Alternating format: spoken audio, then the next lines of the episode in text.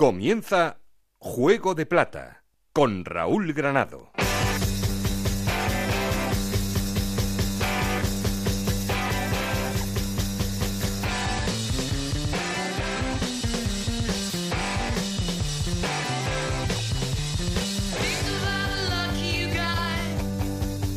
¿Qué tal? Muy buenas, bienvenidos al capítulo 6 de Juego de Plata, el podcast de Onda Cero en el que os contamos todo lo que pasa en la Liga 1-2-3 y en Segunda División B.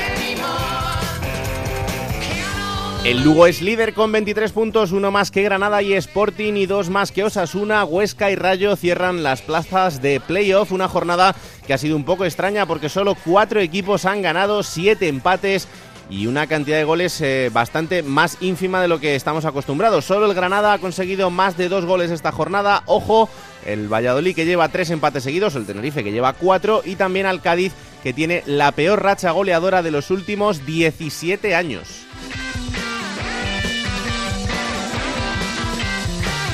Y una de las imágenes de la jornada que nos llega desde Albacete, digamos que dolorosa, porque Zozulia tuvo un encontronazo fortuito con su compañero Mario Vítolo, dejó los tacos de sus botas en Sálvese la parte y la cosa terminó con 10 puntos de sutura en el pene de Vítolo.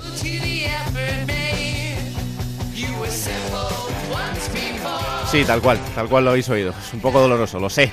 Y por supuesto también tendremos nuestro espacio para análisis de la segunda división B que como cada día vamos a repasar con Montserrat Hernández y con Adrián Díaz que tienen siempre los mejores datos. Ya sabéis que tenemos un perfil de Twitter que es arroba juego de plata y un correo electrónico juego de plata. Aquí conmigo está el auténtico cerebro de este programa, Alberto Fernández, con Ana Rodríguez en la producción, con Nacho García en la parte técnica. No estoy solo porque... Esto es Juego de Plata el podcast de Onda Cero en el que te contamos todo lo que pasa en Segunda División.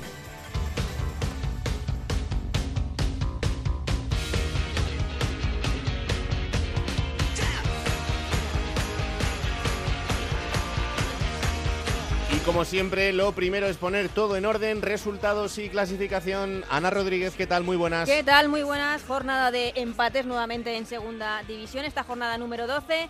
Comenzaba con ese empate a cero entre el Zaragoza y la Cultural Leonesa, el Lugo que ganó 1-0 al Nastic, empate a cero también entre el Cádiz y el Rayo Vallecano, empate a cero entre el Albacete y el Huesca, el Sporting de Gijón ganó 2-0 al Almería, empate a uno entre el duelo de filiales entre el Barça B y el Sevilla Atlético, empate a uno también entre Córdoba y Numancia, el Alcorcón ganó 2-0 al Oviedo, empate a dos entre el Reus y el Valladolid, empate a cero entre el Tenerife y Osasuna y en el último partido de la jornada la victoria del Granada 4-1 ante el Lorca. Con estos resultados la clasificación queda así, líder el Lugo con 23 eh, puntos, segundo el Granada con 22, los dos en puestos de ascenso directo, los playoffs por el ascenso los jugarían Sporting de Gijón también con 22 puntos, Osasuna con 21 y Huesca y Rayo Vallecano con 20, Séptimo es el Valladolid con 19, los mismos que tiene el Numancia. Noveno es el Tenerife con 17. Décimo el Reus con 16. Un décimo el Zaragoza con 15, los mismos que tiene Cultural Leonesa y Alcorcón. Décimo cuarto es el Barça B con 14 puntos, los mismos que tienen Oviedo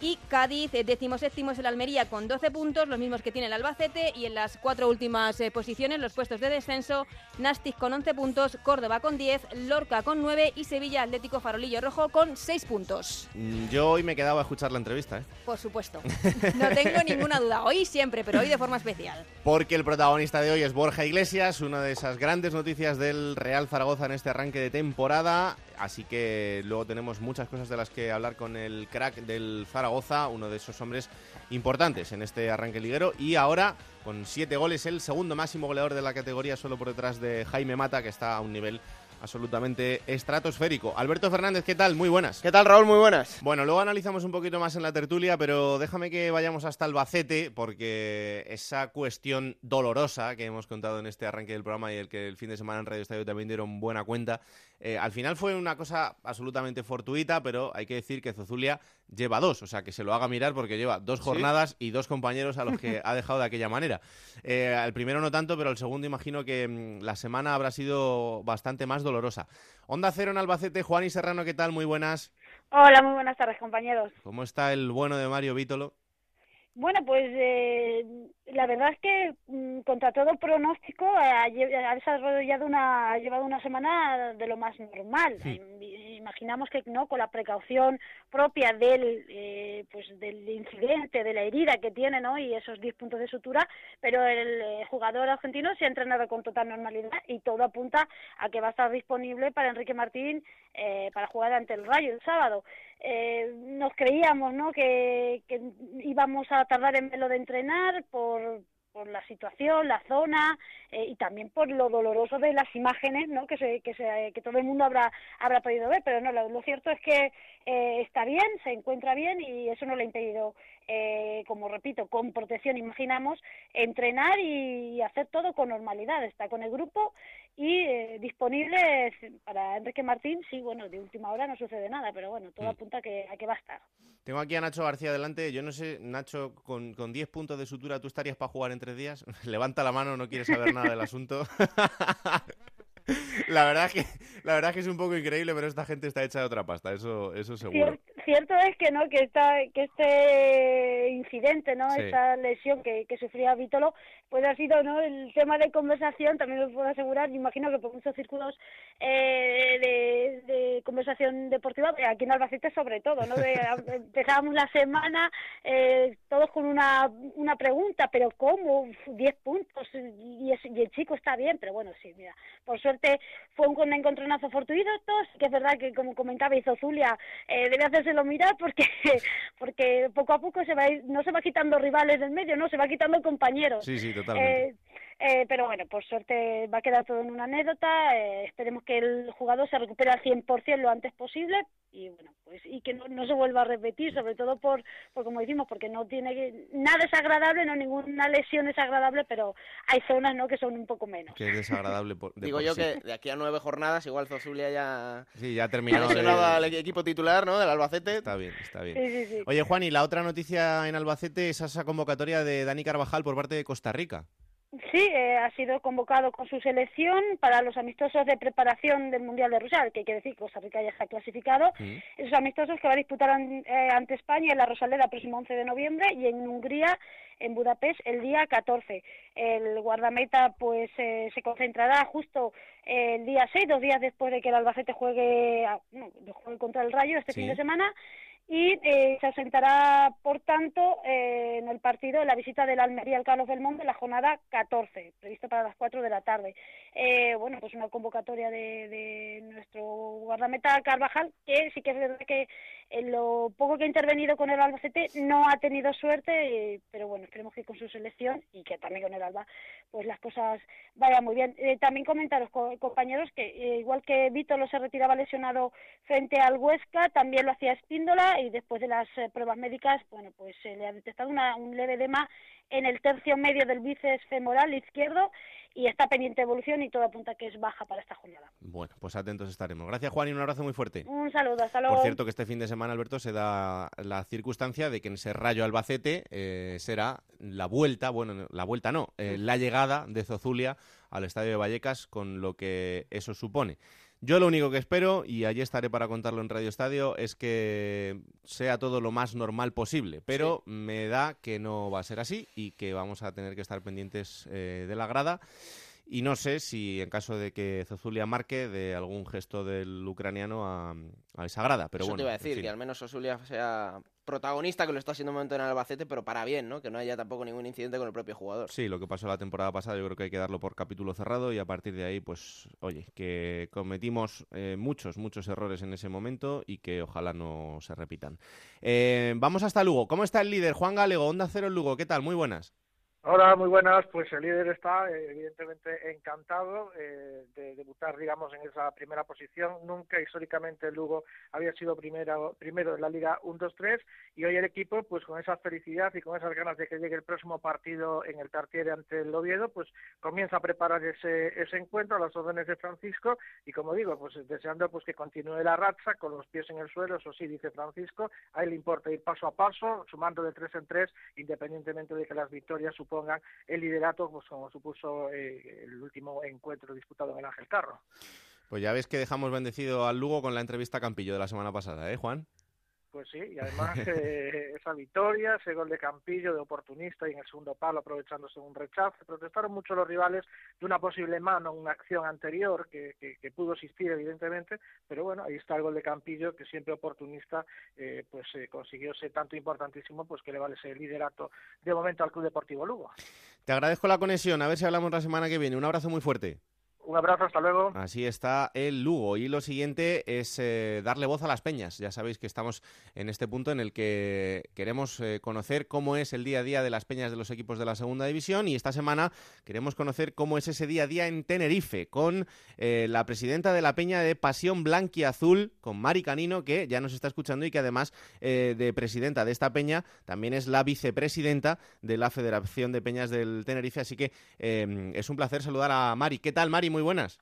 Hola, buenos días. ¿Cómo estamos? Eh, un inciso, no soy vicepresidenta de, la federación, la vicepresidenta es otra chica. No, yo soy vocal, eh, eh, vocal exacto, vocal, pero no soy vicepresidenta, que quede claro. Hemos ascendido ahí en el escalafón un poquito. la verdad que sí, en un momento me las nubes. pero bueno, em, ¿cómo, está, ¿cómo están los aficionados del Tenerife? Bueno, pues los aficionados estamos muy ilusionados con la marcha del equipo. Eh, hay gente que tú sabes que siempre es un poco negativa, pero yo creo que el Tenerife va bien. Eh, está, haciendo buenos partidos. Lo único que le falta es el gol, nada más, porque últimamente carece de eso, pero nada, eh, lo demás, bien. tenemos un gran equipo este año. Hmm. para mí tenemos un gran entrenador, aunque mucha gente piensa lo contrario pero yo creo que hace muchísimo tiempo que no llegábamos a jugar la Copa del Rey y yo creo que eso es mérito también del entrenador y de los futbolistas que tenemos ahora, ¿no? Es que sí que es verdad que en los últimos partidos sobre todo le están dando mucha mucha caña. ¿eh? Sí, muchísima caña. Yo creo que no se lo merece porque eh, cogió un equipo cuando vino hace dos temporadas como prácticamente en segunda vez y, el equipo pues sobrevivió. Mira, el año pasado casi estuvimos a un gol nada más de meternos en, en primera, eh, pero nada, eh, ahora este año para mí lo está haciendo bien. Eh, también ha tenido muchas lesiones eh, y entonces eso, creas o no, no puede contar con la plantilla completa, pero para mí lo está haciendo bien. Bueno, al final. hay ilusión. El, fútbol ya sabes cómo es, Mari, al final somos muy exigentes, pero eh, bueno, es verdad que el Tenerife tenemos muchas ganas de, volver a verle en la, máxima categoría del fútbol español, pero em, por lo menos esta temporada lo que sí da impresión es que va a estar en, ese grupo cabecero con, los equipos importantes. Fíjate, esta semana un, empate muy importante contra Osasuna. Yo creo que sí, porque fíjate, eh, yo, yo siempre soy optimista. Yo creo que a partir de enero el equipo va a apretar un poco más y vamos a estar ahí peleando por, por subir a primera. Mm, yo creo que si, no directo, por lo menos meternos en los playoffs. Pero creo que sí, que vamos a, lograrlo este año. ¿Y vosotros como afición, eh, cómo estáis? ¿En qué punto está la afición del Tenerife? Eh, ¿Estáis en, un punto de, salud importante para el crecimiento de las peñas que tanto nos estamos fijando en estas últimas semanas? Sí, sí, la verdad que ahora mismo estamos en un punto muy bueno, se ha creado la Federación eh, de Peñas Unidas y nada, pues las peñas están unidas, solamente dos peñas no entraron, pero los demás sí, y, nada, eh, incluso la afluencia en el estadio es mayor que 13.000, casi 14.000 esta semana, ¿sabes? Que, ha crecido. Y yo creo que también eso es por las peñas, porque también estamos ahí eh, eh, dando, dando caña a la gente para que acuda al estadio, para que la gente se abone. Yo, aparte de, tener la peña, tengo un grupo de Facebook de 5.000 y 5.300 personas, creo que, que tenemos ya. Y nos siguen bastante y, y nuestra misión es esa, pues ayudar al Tenerife que se haga grande. Claro. Pero no, la afición muy bien este año, la verdad que sí, chapo. Al final vosotros tenéis un, un hándicap que es que estar en la isla, sobre todo para el tema de los viajes, pues os supone un esfuerzo quizá mucho más importante que el, que el de otros aficionados, ¿no? Pero en este sentido, eh, ¿cómo van los desplazamientos? Bueno, los desplazamientos hay una agencia que está justamente enfrente del Heliodoro, que es la que se encarga de también de organizar los viajes de, de los jugadores del club eh, que se llama creatuviaje.com y realmente ahí eh, el que quiera porque las peñas no nos movemos todas juntas, sino una peña que quiera salir o, integrantes de esa peña hmm. van lo que es a, la agencia y sacan su billete, porque evidentemente todos no podemos viajar juntos. Claro. Eh, lo que tú dices, el coste también es demasiado elevado para nosotros en la península. Pero mira, hay una, una peña en la península que se llama la Peña Ibérica. Sí, que está en Madrid. Eh, sí, está en Madrid. Esa gente es genial porque se mueve para todos sitios, ¿sabes? Eh, siempre alienta a la gente para que los acompañe y nada, y de aquí pues nos vamos moviendo así, pues no podemos ir a todos los partidos, claro, pero realmente casi siempre vamos a los que están pues en Madrid, en los alrededores, ¿sabes? Que no nos salga el viaje tan caro, porque tú sabes que el desplazamiento en las islas es diferente. Claro, es, eh, evidentemente siempre hay ofertas, pero bueno. Mucho más, mucho más complicado, mucho más costoso y también eh, por eso tiene más mérito que la presencia de los aficionados del Tenerife se reparta por, por toda la península, evidentemente. Eh, ¿Cómo está la relación con el club? ¿Qué tal con, con la parte directiva del club? Bien, ahora la, el club, la verdad que se ha mojado un montón con, con las peñas y con la afición, en parte de eh, lo que es ofertas para, eh, ¿sabes?, para entrar al estadio, están haciendo actividades también para que la gente se anime. yo creo que sí que hay una buena conexión ahora con la directiva. también siempre lo que digo, tenemos que apoyar lo que tenemos porque no hay otra cosa. evidentemente mucha gente también está en contra de la directiva, eh, y del secretario técnico, pero yo creo que este año se han hecho buenos fichajes y ya te digo que la directiva ha puesto de su parte, tenemos reuniones periódicas con ellos, eh, cualquier queja nos es atendida, o sea que yo creo que sí, que este año chapó por la directiva. Bueno, ya sabes que aquí tenemos un espacio, Mari, en el que eh, dejamos que os quejéis si tenéis algo de lo que quejaros, porque queremos daros voz. Entonces, si tenéis algo, este es tu momento de que os quejéis yo la verdad, mira, ahora mismo yo no tengo quejas ninguna del club. En su tiempo la tuve con la directiva, la tuve con, con el director técnico por los fichajes que se hicieron, tantos fichajes a lo loco que no, no llegaron a nada. Hmm. Eh, yo ahora mismo no te puedo decir que tengo quejas porque no es verdad. Eh, han habido, hay peñas a lo mejor que con esto el rollo de las banderas han tenido sus jaleos, pero eh, eso no tiene nada que ver el club, sino lo que es la, la liga y, el comité antiviolencia, ¿sabes? Que ahí el club no tiene nada que nada que decir. Pero en principio te digo, yo no me puedo quejar porque estoy ahora mismo estoy contenta. Yo no sé si otras peñas están están igual, pero yo mi peña, por ejemplo, ahora mismo estamos contentos, ¿sabes? Me decía Raúl, eh, nuestro compañero Onda Cero Tenerife, Yendi Hernández, sí. Bueno, Mari Caneno es un personaje muy querido, es una voz muy respetada dentro de la afición del Tenerife.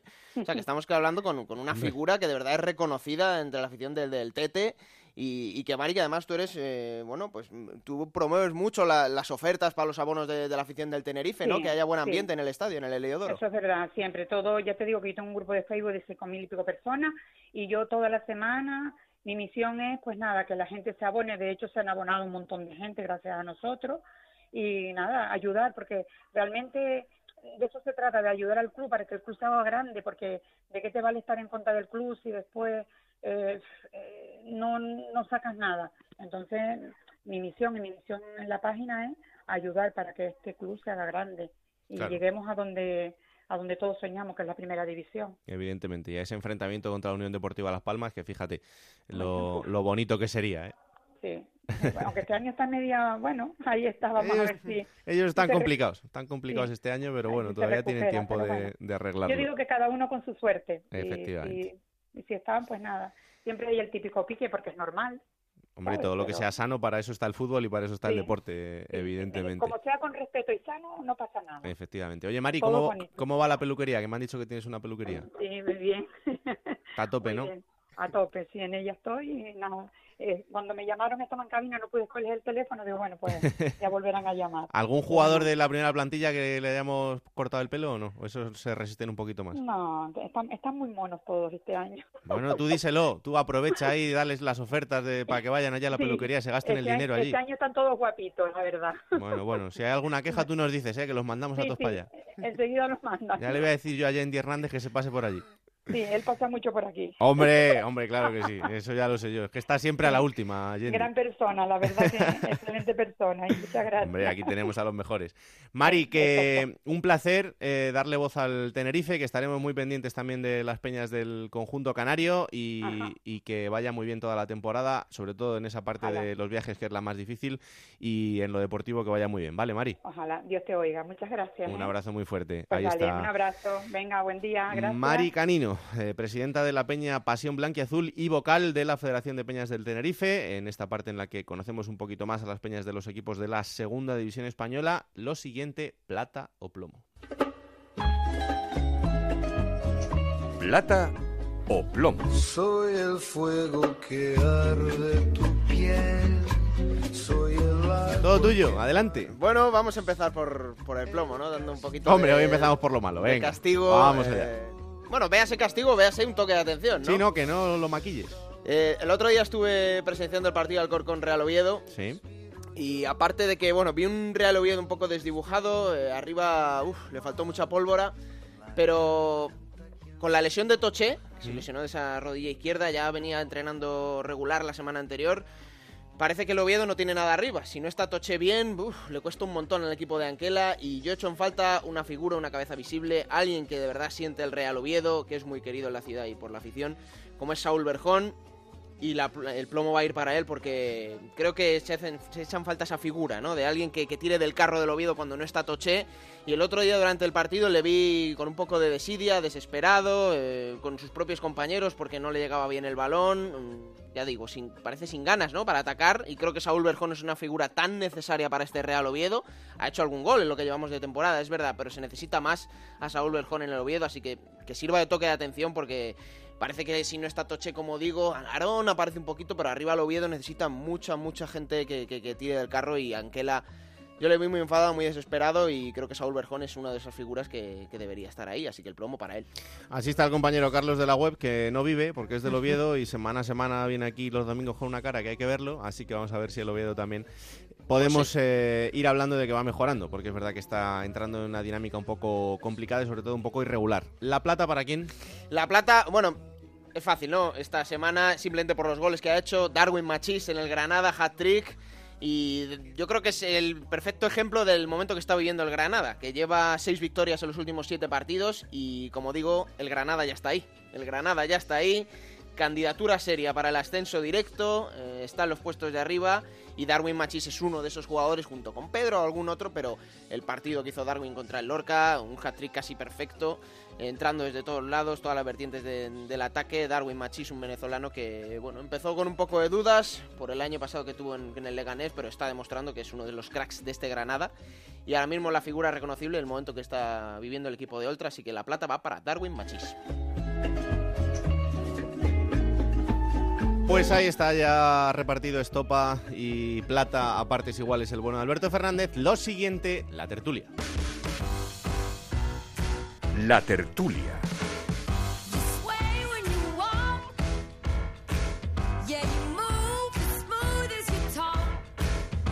Y con dos compañeros de la bendita redacción de Onda Cero repartida por toda España. Uno de ellos es protagonista porque acabamos de hablar con eh, las peñas del Tenerife y hasta Tenerife vamos con el compañero Yendi Hernández. Hola Yendi, ¿qué tal? Muy buenas. Hola, ¿qué tal? Muy buenas. Y en Córdoba está el compañero Antonio David Jiménez. Hola Antonio, muy buenas. Hola, muy buenas, ¿qué tal? Hay que contar que Antonio eh, hace un rato me manda una foto y me dice, desde aquí os espero para entrar en la tertulia. Verás. Y me manda una foto de Córdoba increíble, con un sol radiante. Qué envidia, Antonio. Nah, estas son las cositas que, que tiene la intrahistoria del programa que de vez en cuando hay que contar. Bueno, espero que Yendi no le siga. ¿eh? No, bueno, Yendi estará Yendi- también, estará Pues, fatal no, Yendi en Tenerife. Pero Yendi puede ser peor Bueno, aún. Imagínate. Sí, sí, sí. En cuanto a sol, desde luego que voy sobrado. Creo que casi Ah. 30 grados hoy en Tenerife. Ah, muy bien. Encima le hemos sacado un corte de pelo gratis con, con Mari Canino, que nos ha dicho que te pases por allí cuando quieras. O sea que, bueno, bueno, está bien, está bien el tema. Muy bien. Bueno, señores, vamos a hablar un poquito de la jornada y vamos a empezar por esto último que comentaba Alberto, porque el Granada ya está aquí. Seis victorias en los últimos siete partidos, solo una derrota eh, de por medio, tres victorias seguidas en, en los últimos tres partidos. Ya es segundo, ya está a un punto del Lugo, uno de los equipos importantes en la categoría y ya está en la parte alta de la clasificación. A mí me dio la impresión cuando el Granada pasó por Tenerife mm, que era un grupo de, de muy buenos jugadores, excelentes jugadores, pero que todavía faltaba por hacer el equipo. Y es posible por, esa transición desde el descenso un poco y, y muchos jugadores sí de gran nivel, pero que todavía tenían que conjuntarse. Eh, aquí empató 2 a 2, tuvo bastante suerte, porque empató prácticamente la última jugada del partido un gol que, que marca en propia puerta el Tenerife, en el Heliodoro, pero, pero el Granada, evidentemente, vamos a la plantilla, el presupuesto tiene cuajo para estar en la parte alta y sobre todo también el entrenador, ¿verdad? Eh, ascendió con el Depor, ascendió con el propio Tenerife, eh, Oltra, bueno, ya tampoco es Nobel en esta historia, un entrenador que, que ha sido errante también, que ha pasado por muchos clubes, que tiene experiencia, ¿no? Pese a, a su juventud todavía, y que yo creo que, que, puede cuajar ahí un, buen proyecto, ¿no? El, Granada. A mí me, me, parece un equipo interesantísimo y sobre todo con Darwin Machis, que yo creo que, que así de claro, es un jugador de primera división, pues jugando en segunda división, ¿no? Por velocidad, eh, por gol, por ímpetu. Yo creo que Machis, eh, estos jugadores que marcan muchísimo la diferencia en la categoría.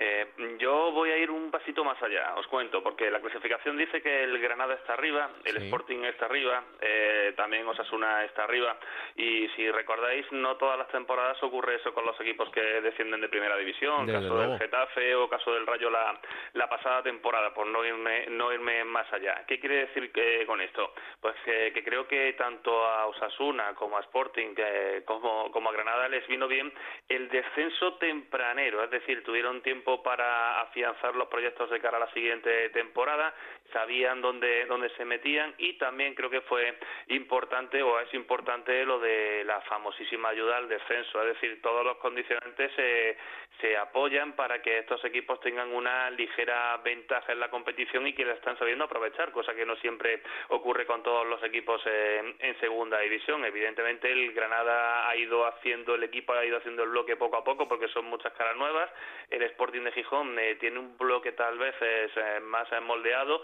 y en, y en Osasuna pues ha sucedido una mitad entre una cosa y otra. Eh, lo que sí está claro es que estos equipos están aprovechando ese rebufo que les permitía eso, el descenso tempranero de la temporada pasada de ir haciendo los proyectos con un plazo mayor y también por supuesto pues esa ayuda económica que, que, que hace que tengan una, una ligera ventaja en relación al resto de los equipos de la categoría. Mm, Antonio David eh, conoce bien a Oltra, porque estuvo en el Córdoba también con un proyecto similar, ¿no? Con, con jugadores de, de calidad, eh, contrastados, pero que por una cosa o por otra al final en el Córdoba no, no cuajó y de momento en el Granada pues mira cómo ha empezado. Y a mí es que me gusta mucho de Oltra la, la normalidad que le da a las cosas en las ruedas de prensa, ¿no? Mm. A las situaciones que puede vivir un equipo u otro. Es verdad que un grande de la categoría como el Granada pues está mirado más con lupa, con más presión y bueno, esto que decía mm, Antonio David de los descendidos es verdad, porque sí. otros años no lo hemos visto así. Tú mismo lo comentabas mucho el año pasado, Raúl, el Rayo Vallecano, uno de los equipos con mayor presupuesto a la categoría, al final no le salió. De momento le están saliendo bien y el Granada precisamente fue de los equipos que más pronto se reforzó. El Sporting tardó un poquito más, es verdad que mantiene más parte del grupo que, que descendió, pero el Granada lo hizo muy pronto y muy bien y yo no pensaba que a estas alturas ya le iba a estar funcionando, la verdad. Desde luego que sí, pero bueno, es otra buena noticia y eh, se aprieta ese, ese, pelotón de cabeza en el que nadie consigue, consigue despegarse, nadie consigue destacar y es que no están fallando. Es verdad que ha habido empates, pero no ha habido eh, derrotas prácticamente en los últimos cinco partidos desde el primero al sexto, desde esos puestos de, de playoff y eso es lo que hace que, que nadie se esté escapando en, la clasificación. Pero no sé si esta jornada eh, os ha llamado la atención lo que comentábamos al principio del programa, la cantidad de empates y de resultados cortos que ha habido. Eh, ha sido una jornada de marcadores muy ajustados. Eh, eh, solo la victoria del Granada tal vez eh, se ha salido un poquito de, de mm. ese contexto. ¿Esto qué, ¿Esto qué quiere decir? Pues eh, que yo creo que los equipos se van conociendo más, hay, hay tal vez más información y rompe un poco con esa dinámica o esa tendencia que había al comienzo de, eh, de competición de, de, que hubiera pues eh, marcadores o resultados con muchos más goles. A lo mejor puede ser solo una anécdota, pero sí es verdad que ha llamado bastante la, bastante la atención eso de los resultados eh, cortos, de, de muchos empates, partidos que partidos en los que nadie se, se escapa y bueno, pues eh, en este caso viene a decir un poco o ser un denominador común de cómo también está la, la clasificación. Sí, bueno, la igualdad, ¿no? La igualdad que siempre es la tónica de la segunda división y por mucho que, lo repitamos no va a dejar de ser cierto. Eh, por ejemplo, eh, bueno, vamos al caso de un equipo a lo mejor como el Oviedo, que está en la parte medio-baja, en el puesto 15 o con 14 puntos, pues bueno, de repente el Oviedo engancha dos partidos seguidos ganando, que lo puede hacer, incluso con resultados cortos, porque tiene equipo para ello, eh, aunque le está faltando un poquito de gol, como comentaban también anteriormente, hmm. pues y, y, se mete los puestos de, de playoff de, de, ascenso, ¿no? Alcanza pues, a, esos equipos a lo mejor, bueno, siempre depende de resultados intermedios, ¿no? Pero quiero decir que por mucho que un equipo esté abajo, que esté con problemas y que a veces en su entorno tiene muchas críticas, pues dos victorias consecutivas en segunda división son, son oro, porque si estás en la parte alta te despegan de una manera increíble y si están abajo, si estás abajo también te da muchísimo, muchísimo oxígeno. El mejor ejemplo, Raúl, es el Lugo. El Lugo en las tres primeras jornadas eh, sacó un punto y llegó a ser penúltimo, por delante del Albacete solo, y ahora es líder. O sea, la escala que ha tenido el Lugo es verdad que no es lo normal en un equipo de segunda división, pero ejemplifica un poco lo que está diciendo Yendi. Y a mí ahora eh, me preocupa en cierto modo mm, dos equipos, el Sevilla Atlético y el Lorca, porque mm, cada vez van sumando más puntos los demás, eh, se van alejando un poquito y yo les veo que se anclan un poco en la, en la zona peligrosa. Uf, no sé cuánto les va a costar salir de ahí, pero es preocupante. Sí, a priori eran dos equipos, bueno, efectivamente, que, que tenía pinta, tenía color que iban a sufrir mucho para, para mantener la categoría, ¿no? El filial del Sevilla y, y el Lorca yo en Lorca le he visto algún partido. A mí me gusta cómo juega el equipo de Curro Torres. Sí, sí, es un juego atrevido, ¿eh? O sea, que propone fútbol de verdad. Lo que pasa que, bueno, pues no le salen las cosas en las áreas, sobre todo. No, y no llegan los resultados y le está costando también mucho el tema del gol, ¿no?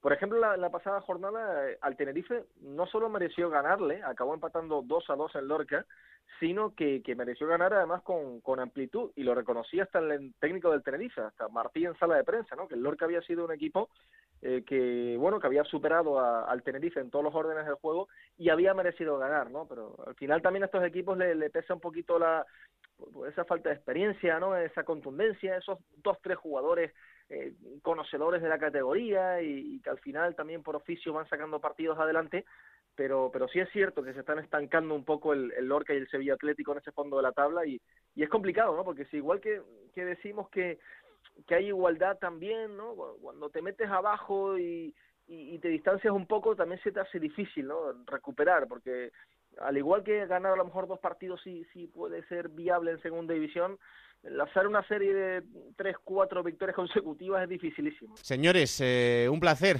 La semana que viene seguiremos analizando la jornada y veremos a ver qué nos depara el fin de semana, pero un placer contar con Antonio David y con Yendi. Señores, abrazo fuerte. Un abrazo. Un abrazo, hasta la próxima. Eh, Alberto, ¿algo más que te haya llamado la atención de la jornada que nos dejemos en el tintero? Bueno, eh, hemos hablado de los empates y le he escuchado decir la misma frase a cuatro entrenadores. A Rubi, a Juan Merino, a Arrasate y a Enrique Martín.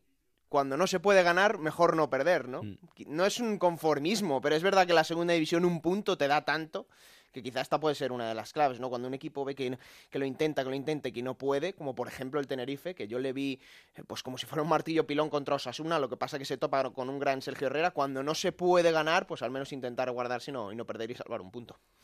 Bueno, pues hasta aquí el análisis. Vamos a ahora hablar con uno de los protagonistas de este arranque liguero, uno de los protagonistas no solo en el Zaragoza, sino también en la Liga y desde luego que una de las grandísimas noticias. Eh, ya habréis leído alguna alguna noticia esta semana de que está sonando para el Barça, que está sonando para otros equipos. La semana pasada Alberto Fernández le comparaba con Harry Kane. Vamos a ver cómo le ha sentado todas estas cositas al bueno de Borja Iglesias.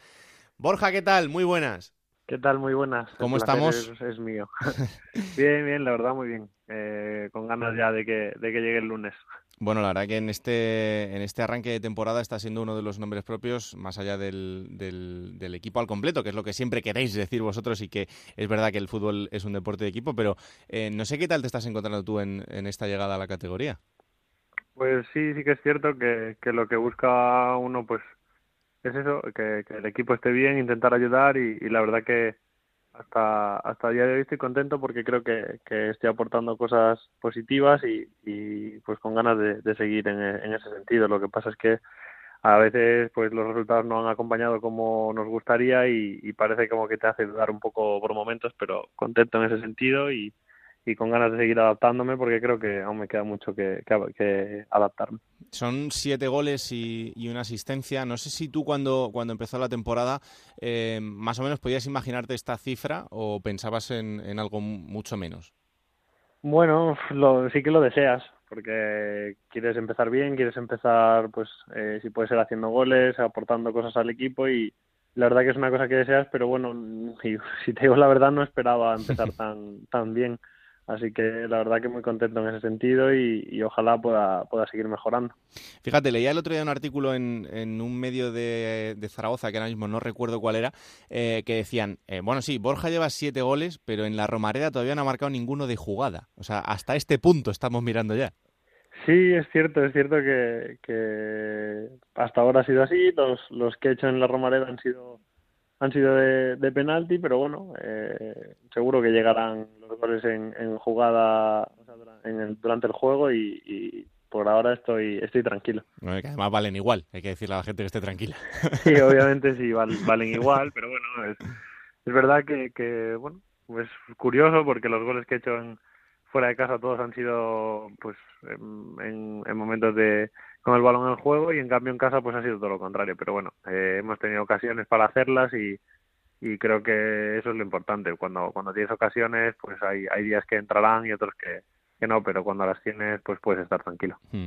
Oye, ¿qué le pasa a este Zaragoza? Porque, mm, bueno, de momento mitad de tabla, eh, ya sabes que todos los años es uno de los equipos que más presión tiene en esta categoría, porque es un histórico y porque tenemos muchas ganas de, verlo arriba, pero em, el equipo de momento yo creo que está dando sensaciones irregulares, no sé si estás de acuerdo. El otro día con ese empate a cero con la Cultural, otro partido eh, muy intenso por parte de los dos, pero al final no parece que terminéis de enganchar esos resultados necesarios para poneros arriba. Sí, igual, igual es cierto que, que cuando el equipo está bien, pues no, no somos capaces de, sacar esos tres puntos que, que te acercarían a, a meterte ahí un poco en, la pelea de arriba, pero bueno, eh, esto es una cosa que, que a veces le, le das mil vueltas y, y, no, no encuentras no encuentras la solución y, y de repente un día pues eh, pasa un resultado bueno que, que te hace cambiar la perspectiva y, y pasa a, a, ocurrir todo lo contrario. Así que bueno, eh, tenemos eh, tenemos que tener tranquilidad, seguir trabajando como, como creo que lo estamos haciendo. Estamos eh, el nivel de entrenamiento está siendo muy bueno de todos. Cada vez que juega alguien da muchísimo muchísimo al equipo y la verdad que creo que tenemos que seguir en esa línea para que para que lleguen resultados que, que te hagan pues pues engancharte en, en, esa parte de la, de la tabla que es en la que queremos estar. Mm, ¿Y vosotros en el vestuario cómo lo veis? Bueno, es una cosa que se habla al final, pues eh, hablas de sensaciones que tienes, de, de, la realidad que, que, hay en la, en la clasificación o, o, en, o es un poco pues el, el ambiente que, que, se genera a través de, o sea, después de estos partidos, pero mm. bueno, eh, lo vemos con tranquilidad. Yo creo que hay que hay que tener claro que esta liga, como todas, pero esta más, pues es, es larguísima, hay que hay que ser muy regular y y una cosa que hablamos siempre pues es que, que si no se es capaz de, ganar pues tampoco hay que perder. Es que una de las cosas que venimos hablando desde que, desde que empezó el Juego de Plata esta temporada es de la máxima igualdad que hay en, la categoría y parecía que al principio podía ser un poco así pero ya estamos entrando en, en unas jornadas en las que sí da para analizar un poquito más y vemos que, que la igualdad entre los equipos mm, no desaparece, que está claro que hay alguno que se empieza a ir un poquito más pero que, que hay equipos importantes y que están todos en un pañuelo. Sí, es, es curioso porque creo que cada año se, se habla de que hay equipos que hacen plantillas importantes que, que parece que se van a despegar un poco del resto y luego es, es muy complicado porque es muy competitiva la categoría, cualquier, cualquier equipo te, te hace daño en casa, te hace daño fuera y, y es, es difícil mantener esa regularidad que te haga estar siempre, siempre bien. Así que bueno, eh, hay que tomarlo con, con tranquilidad, con, con paciencia, con trabajo y, y intentar estar de verdad eh, concentrados y competir cada día para, para que pueda ser los máximos puntos posibles y, intentar ser tú el que el que se desenganche un poco. Claro. Y mm, en, en, este arranque de temporada, no sé cómo te sientes tú después de, de, este buen arranque goleador por tu parte, si te sientes con esa presión de tener el foco de, de ser el delantero de referencia, de ser ese, ese, ese hombre en el que pone la presión la gente. Bueno, sí que es cierto que igual, pues lo que hablábamos un poco antes, ¿no? Que, que cuando haces goles pues se te exige aún más incluso. Que si son de penalti que si no pero bueno entiendo que es lógico también cuando la gente es exigente, quiere, quiere estar arriba, que, que, es lo bonito y, la verdad es normal que, exijan, pero bueno, eh, yo no me lo tomo mal, yo es una cosa que siempre he comentado y, intento llevármelo a, a, la otra, a la otra forma de verlo, que es exigirte más para poder estar de verdad a la altura. Mm, ¿Y con la ciudad qué tal? Porque es uno de esos grandes focos futbolísticos de, de, nuestra, de nuestra tierra y yo al final creo que es una de esas ciudades en las que para ser futbolista eh, es verdad que en las malas es complicado, pero que en las buenas se está muy bien, ¿no? La verdad que hasta el día de hoy a mí eh, estoy, estoy encantado. La gente me trata muy bien, la ciudad me gusta mucho. Es una ciudad que tiene de todo, no, no demasiado grande, que, que puedes vivir tranquilo y la verdad que eh, hasta día estoy muy a gusto. Ojalá, ojalá pueda ser así siempre y, y, disfrutarlo. encima tienes a Caicedo cerca, que también es una cosita buena. sí, sí que es cierto que, que bueno, eh, yo siempre siempre he escuchado raps y, la cultura del rap me, me gusta mucho y aquí en, en Zaragoza es algo que, está muy a la orden del día y la verdad que es una pasada. Lo que pasa es que en el vestuario lo debes pasar mal, ¿no? Bueno, siempre es complicado que, que, te dejen escuchar ahí en el vestuario rap, pero poco a poco voy haciendo ahí mi, mi pequeño terreno y, y, con la ayuda de Zapa y tal, que, hmm que también le gusta un, poco que y tal, pues voy, voy haciéndome fuerte. Con Cristian Álvarez lo tendrás fácil, porque este yo creo que si se lo pones un poquito, yo creo que le va a gustar. Sí, sí, Cristian es de los que escucha todo tipo de música, que, que le gusta, pues eso, eh, disfrutarlas todo, todos esos estilos y, la verdad que bien, con, con Cristian muy bien porque me dice, pon, ponlo un rato que, que a ver qué, qué, nos cuenta hoy. ¿no? Oye, eh, ¿la cocina cómo la llevas? Porque he visto por ahí en Twitter que incluso con, la gente esta de Thermomix has tenido algún cruce de tweets.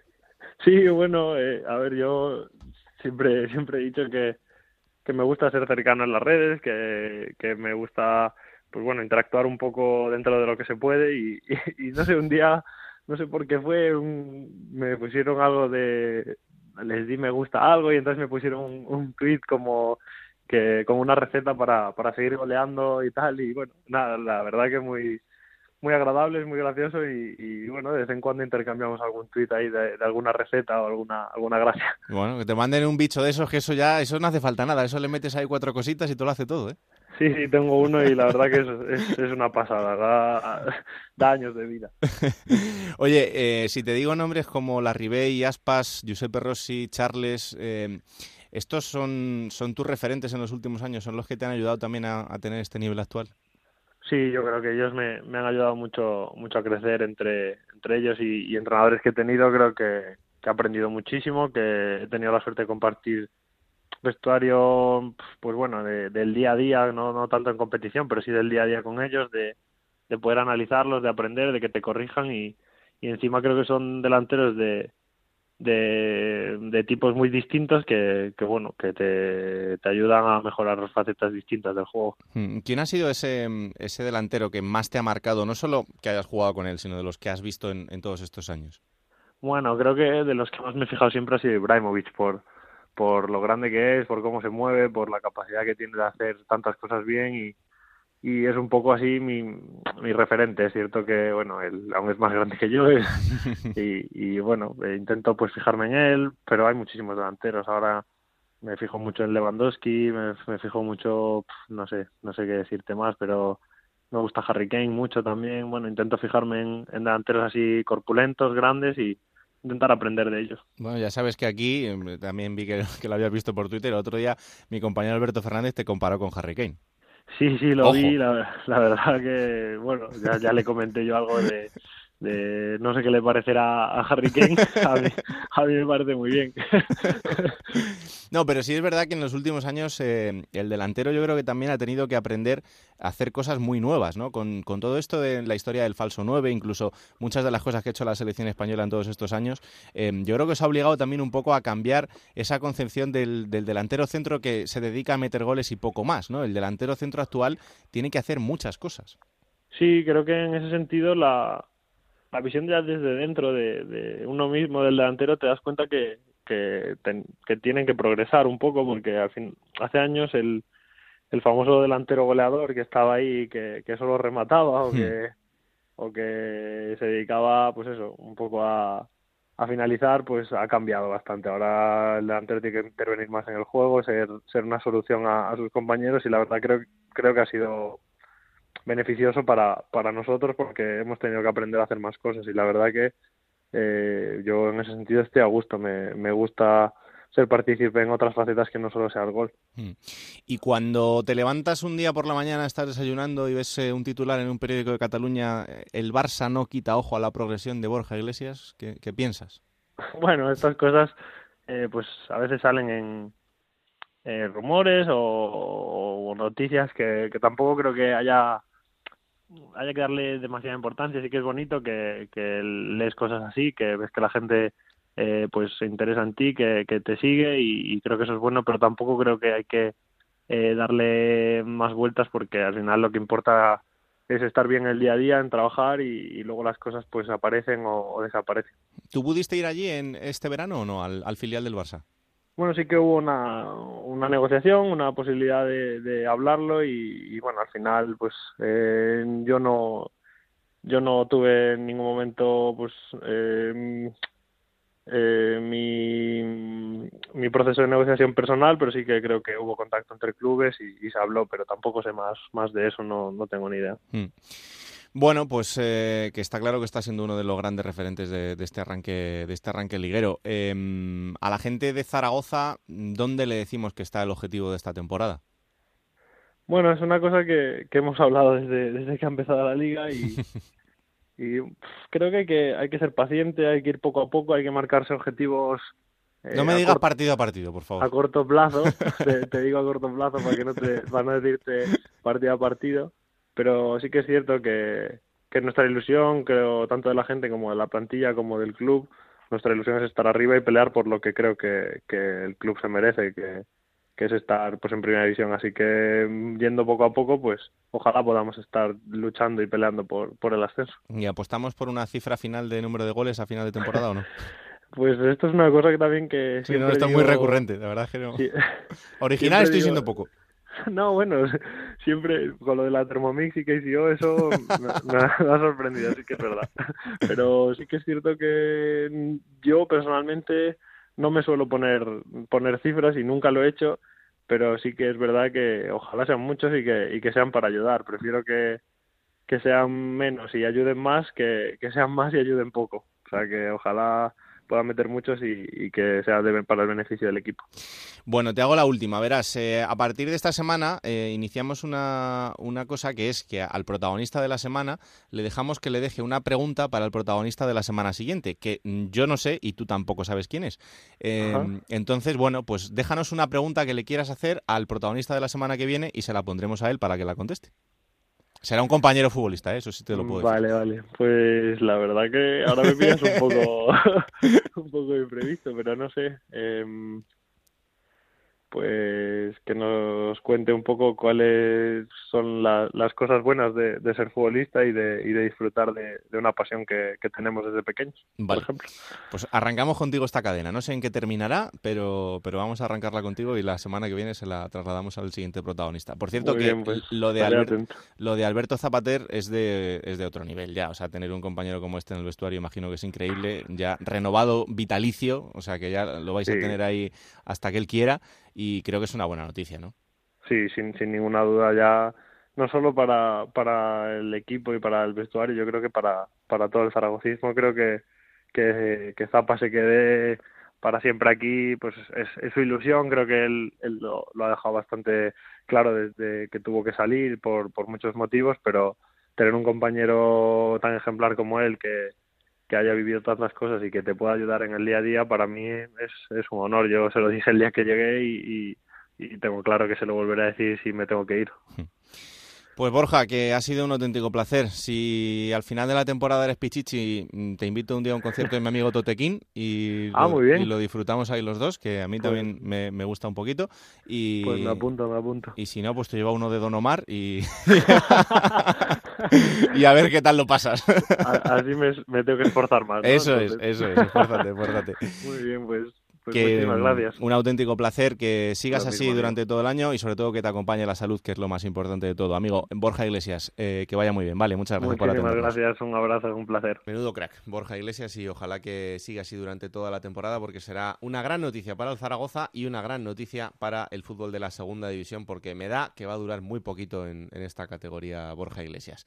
Lo siguiente es eh, la curiosidad del fin de semana que nos la trae el compañero de marca David Marín. Hola David, ¿qué tal? Muy buenas. Hola Raúl, el Lugo se ha convertido este fin de semana en el séptimo líder de la temporada en segunda división, igualando un récord histórico de, de la competición, el de número de líderes tras 12 jornadas disputadas.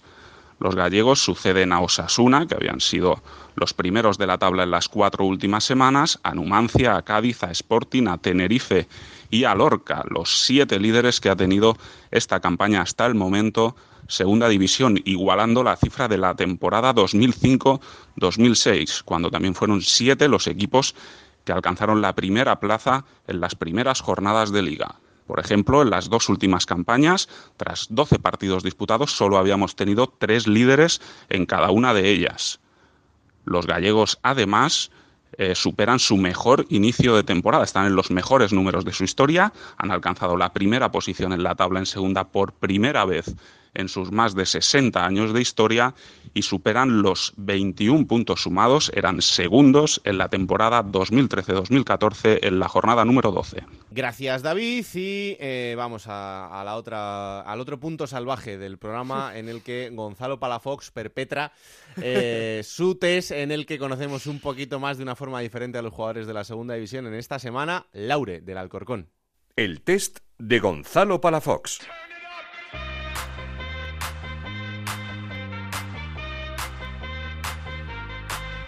Un recuerdo de niño. Pues a mi padre llevándome a entrenar y a los partidos. ¿Cómo quieres que tu hijo suba a la banda como Dani Alves? Con ese cuerpo escombro que le has dejado en herencia.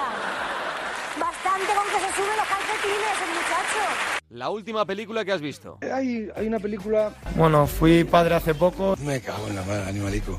Ni me acuerdo, imagínate. Bueno, tú estás bien, ¿no? No sabría decirte. Yo también veo las películas en el canal de... por la noche en el canal de, de Cerezo, ¿eh? Me costa. No me acuerdo, tío. No. Las picaronas. La verdad que no... No, pero si a Santi le gustan las de Roberto. Las que llega el fontanero a arreglar el, el grifo de la cocina y sale la señora minifalda. El... El fontanero, su mujer y otras cosas de meter. ¿Cómo se llama esta? El... Mañana ponemos el hombre que mira. Algo pasa con Mary. Es buenísimo. Es buenísima. Esa es de Tinto Brass. El último disco que te han regalado. Me ha gustado mucho, me ha gustado mucho, me ha gustado mucho. Mario Cabrerizo. Me ha gustado mucho. Eh... ¿Me ha gustado? El cabre... Sí. Vaquerito. Vaquerito. Vaquerito. Cabrerito. Es que para ver si estabas atento, Raulito. Pablo Alborán. Te he echado de menos todo este tiempo. He pensado en tu sonrisa y en tu forma de caminar. Lo primero que haces al despertarte y lo último antes de acostarte. Pues lo primero es tomar un vaso de agua... ¿Cómo? Que me gusta. Y luego Ejercicios básicos, eh, acostarme, pues nada. atrás, adelante. ¿Cómo es? ¿Cómo es? Un poco, todos los días y es, es suficiente. También un vaso de leche caliente que, que me relaja. Porque me va bien, el cuerpo se relaja, duermo bien, ¿entiendes? ¿Con quién te irías de cañas? ¿Sergio Ramos Siempre vivido en el límite de lo prohibido. o Pilar Rubio? Con Pilar Rubio, creo. Sin problema. Un miedo. Un miedo, pues... Eh, mm, no jugar al fútbol, la verdad que, que disfruto mucho. Algo que te gustaría saber hacer. Me encantaría ser motorista, Mario Cabrerizo. motorista y me gustaría pues, conducir mejor ¿no? las motos. Un consejo que te dieran. Me dijeron en el fútbol siempre, sé humilde, trabaja y, y creo que, que es un buen consejo. El consejo más importante que me han dado jamás, nunca amenaces si no estás dispuesto a cumplirlo. Por ejemplo, no le digas a nadie que te vas a cagar en su padre porque físicamente es muy complicado y hay que cuadrar agendas. Un viaje por hacer. Eh, Ja- eh, Tokio, Disléxicos del mundo, Uniso. Lo más importante en la vida es... Eh, la familia y la salud. Vaya crack Laure y vaya crack Gonzalo una semana más. Un ¿eh? grande Laure, ¿eh? Además metió un golito, protagonista en Alcorcón y claro que sí, con humor. Próxima jornada.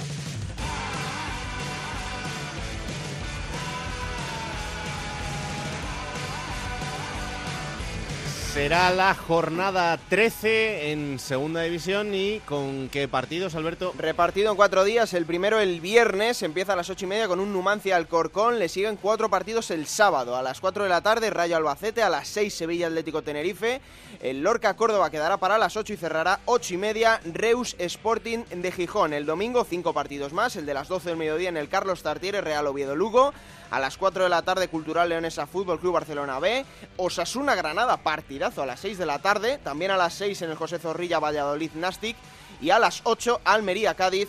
Cerrará esta jornada el lunes a las 9 de la noche Huesca Real Zaragoza, el derby aragonés.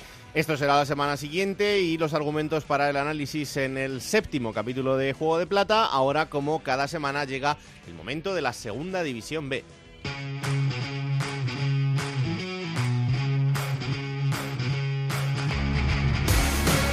Y para analizar la categoría de bronce del fútbol español, lo que tengo que hacer es irme hasta Onda Cero en Elche, porque en los estudios, como cada semana, están Montserrat Hernández y Adrián Díaz Pomares. Hola, ¿qué tal? Muy buenas a los dos. Hola Raúl, muy buenas. Hola, muy buenas Raúl. Bueno, Monserrate, pues vamos a arrancar con esa visión general de cómo está la categoría una semana más, empezando con el grupo tercero. Bueno, pues en el grupo tercero continúa mandando el Real Mallorca, que eso sí, este pasado fin de semana cosechaba su segundo empate de la temporada. Podríamos decir que es su segundo traspiés, pero ya lo querrían el resto de equipos de la categoría. Empataba un gol en el derby balear frente al Formentera y con este resultado suma 29 puntos. El Villarreal B también empataba en el derby de filiales ante el Valencia Mestalla y sigue segundo con 22 puntos, mientras que el Elche Club de Fútbol sumaba una agónica victoria en el encuentro ante el Cornellá por 0-1 y rompe así su racha de dos derrotas de manera consecutiva. Suma 21 puntos y accede a la tercera posición de la tabla. El Lleida tampoco podía pasar desde el empate en su encuentro ante el Ebro a domicilio y se coloca cuarto, destacando también el triunfo del Hércules de Alicante precisamente ante este rival que le aupa al quinto puesto de la tabla, mientras que el Alcoyano, otro histórico, se sube a la séptima posición de la tabla tras encadenar dos triunfos de manera consecutiva. En la parte baja, solo el Peralada fue capaz de empatar, lo hizo a cero goles en Tierras Baleares ante el Club Deportivo Atlético Baleares. Esto en el grupo 3, eh, en el grupo primero hay que destacar esa, bueno, ese liderato del Depor B, de ese Deportivo Fabril, ahora con nuevo entrenador. Así es, ya que en la primera plantilla del Deportivo de La Coruña, Cristóbal Parralo ha sido el encargado de sustituir al técnico Pepe Mel. En esta ocasión no se cumplió aquello, de entrenador nuevo victoria segura y el Fabril no podía pasar del empate a cero sin goles ante el Club Deportivo Guijuelo. El gran beneficiado de la jornada fue el Fuenlabrada, que ya iguala a puntos al Deportivo Fabril y que vencía con un tempranero tanto de Portilla por un gol a cero al Cerceda. El tercer clasificado sigue fuerte el filial del Real Club Celta de Vigo, que se imponía por 0-3 con dos goles de Eker y uno de Pastrana al Racing Club de Ferrol, otro de los clubes grandes del grupo primero de la segunda división B, mientras que también el Rayo Majadahonda se imponía por 3 a 1 a la Unión Deportiva Adarve. En la parte baja de la tabla, el Guijuelo no pasaba del empate ante el Deportivo Fabril, la Ponferradina vencía en el 95 por un gol a cero al Pontevedra, la Segoviana empataba a domicilio a un gol ante el Corucho, mientras que el filial del Real Valladolid, que es colista, sumaba un empate a un gol ante el Club Deportivo Toledo. Esto en el grupo 1, en el grupo 2, el Mirandés que sigue como líder. Así es, eh, el Mirandés eh, que volvió a ganar en esta jornada lo hacía por un tanto a tres eh, ante el caudal deportivo, como no, con otro tanto de Diego Cervero que ya ha anotado en 10 de las 11 jornadas disputadas, suma 10 tantos y está tan solo uno de Rafa Mir, el delantero del Valencia Mestalla, que en el empate a dos goles de su equipo no lograba ver portería.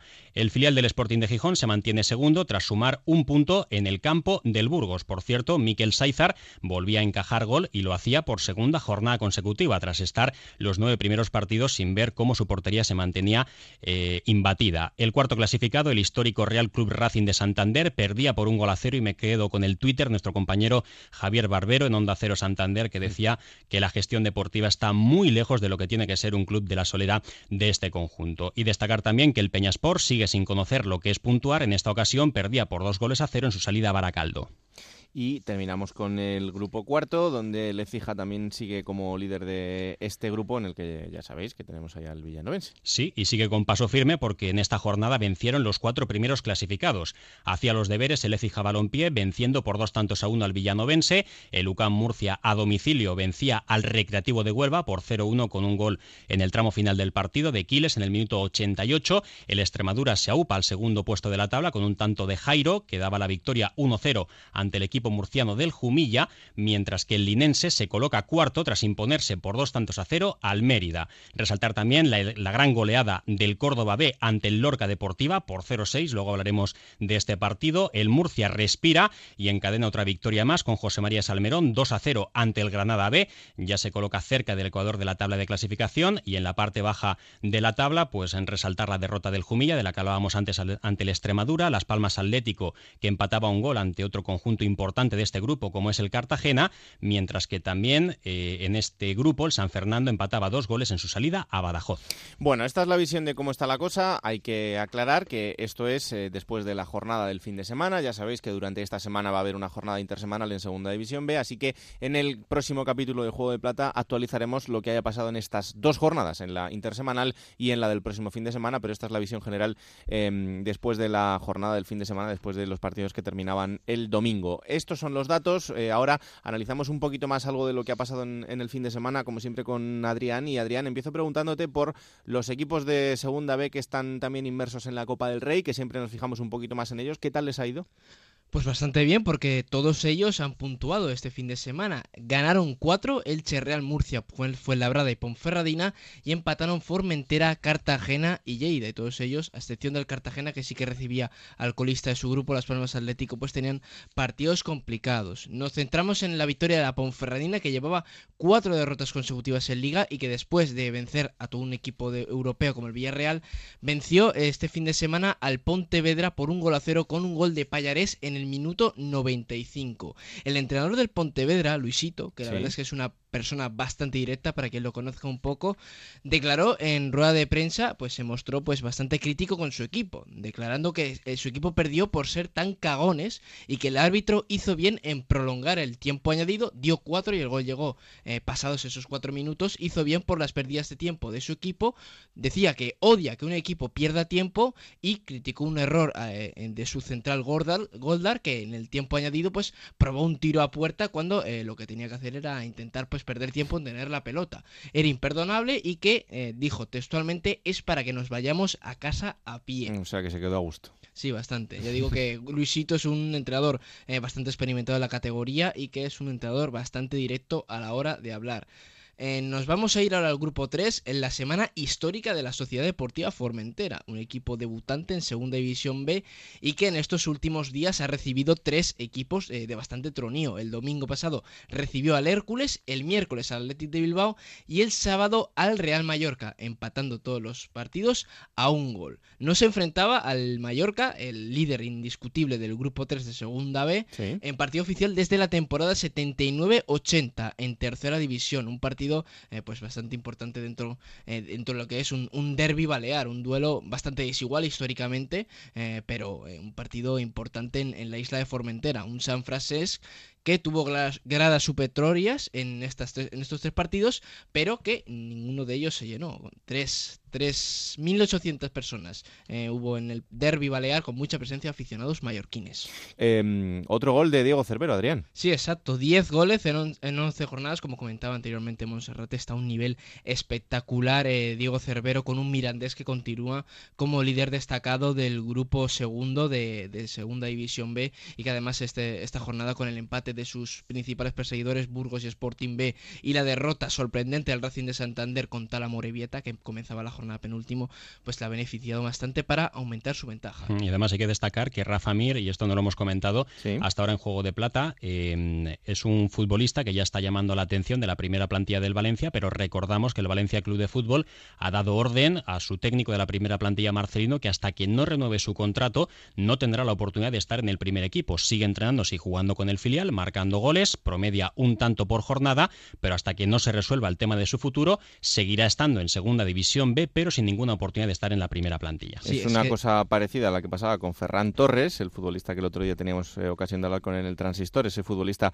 internacional que estaba en esa selección española sub-17 en el Mundial, que eh, tristemente quedó subcampeona el otro día en la final y que eh, una vez que llegue a Valencia, que ha llegado esta semana, ya tiene esa renovación de contrato. No quedan fichas libres y lo que sí se ha hecho es poner una cláusula de 25 millones de euros y mm, a partir de ahí pues ya sí que podrá tener minutos. Pero es, es curioso que Rafa Mir, que está siendo una de las grandes sorpresas de este arranque de temporada, pues todavía no, no, no pueda jugar con el primer equipo por este motivo. Es que de hecho Raúl del 11 tipo de la temporada pasada del Valencia Mestalla, que recordemos llegó a la última ronda del playoff, Rafa Mir es el único jugador que no ha dado el salto al fútbol profesional. Muchos de sus compañeros como Vieni, como Sito Pascual o como, o como Rivera o Charlie eh, han dado el salto al fútbol profesional. Tropit no estaba el año pasado, pero es un jugador también de la cantera. Pues la mayoría han dado el salto al fútbol profesional, menos Rafa Mir. Mm. Eh, vamos a continuar con las anécdotas. Vamos al grupo cuarto, donde, eh, como destacamos, Errate Luca Murcia ganó 0-1 al Recreativo de Huelva con un gol en los últimos minutos de Alberto Quiles. ¿Por qué destaco esto? Porque Alberto Quiles es un jugador que está cedido por el Córdoba y que es onubense y que se formó en la cantera del Recreativo de Huelva. Quiles que salió en los últimos minutos y que dio eh, la victoria a Luca Murcia ante un Recreativo que sigue sin arrancar y que está en la parte baja de la tabla. Obviamente, Alberto Quiles pues no celebró el gol. Eh, parece que en cada jornada hay muchos expulsados en al menos un partido. En, la, en el Corusio Gimnástica Segoviana, la gimnástica sufrió tres expulsiones. Manu en el minuto 55, eh, Borja en el descuento por alejar el balón en el saque de una falta favorable al Corusio y Fernán en el descuento por realizar observaciones desde el área técnica. Así que el la dinástica segoviana que empató a uno contra el Corusio, eh, acabó el partido con nueve jugadores sobre el campo y con un expulsado. Además, el árbitro también amonestó a Dani Calleja y a Cristian, que estaban en el banquillo, en el descuento, por lo que el árbitro mostró cuatro tarjetas amarillas en el tiempo de descuento. El árbitro que era Valdés Díaz. Y un último apunto, apunte destacar el minuto de silencio en el Racing de Ferrol Celta por el reciente fallecimiento del socio número uno del club ferrolano, Luis Pérez Filgueira, a la edad de 91 años. Y sin olvidarnos también de ese mini clásico, mini derby madrileño, el empate a un gol entre el Real Madrid Castilla y el Atlético madrileño, y sobre todo en el gol del Castilla, pues como los jugadores se marchaban con Solari para abrazarle y para dedicarle ese tanto. Y además ya saben que mucho tiene que cambiar la cosa para que cambien de entrenador, porque en principio, pase lo que pase, Santi Solari va a seguir hasta final de temporada, pero bueno, es verdad que el filial del Real Madrid no pasa por su mejor momento. Esperemos que le vayan un poquito mejor las cosas. Bueno, pues hasta aquí este repaso a la segunda división B, señores. Os espero la semana que viene. Aquí estaremos, un saludo. Hasta la semana que viene. Pues la semana que viene analizaremos otra vez lo que pase en la segunda B y como decimos además con dos jornadas vista, porque esta semana hay jornada en segunda B, así que eh, tendremos la de entre semana y la del fin de semana que viene para que nuestros compañeros nos cuenten qué ha pasado en el séptimo capítulo de Juego de Plata. Bueno, Alberto, pues la semana que viene más. La semana que viene más y como hemos dicho, dos partidos muy muy buenos. ¿eh? Eso es una Granada y el derby aragonés que a ver si hacemos algo con Rafa Feliz, ¿no? que nos lo prometió, así que para el público del Huesca y del Zaragoza hacer algo chulo. Claro que sí, habrá que hacer algo interesante y con Rafa Feliz de por medio será éxito seguro.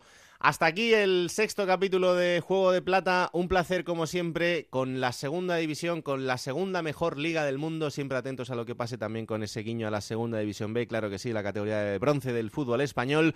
Para que disfrutéis, compartáis y le digáis a todas vuestras familias y amigos que existe este bendito podcast que se llama Juego de Plata. Que la radio os acompañe. Adiós.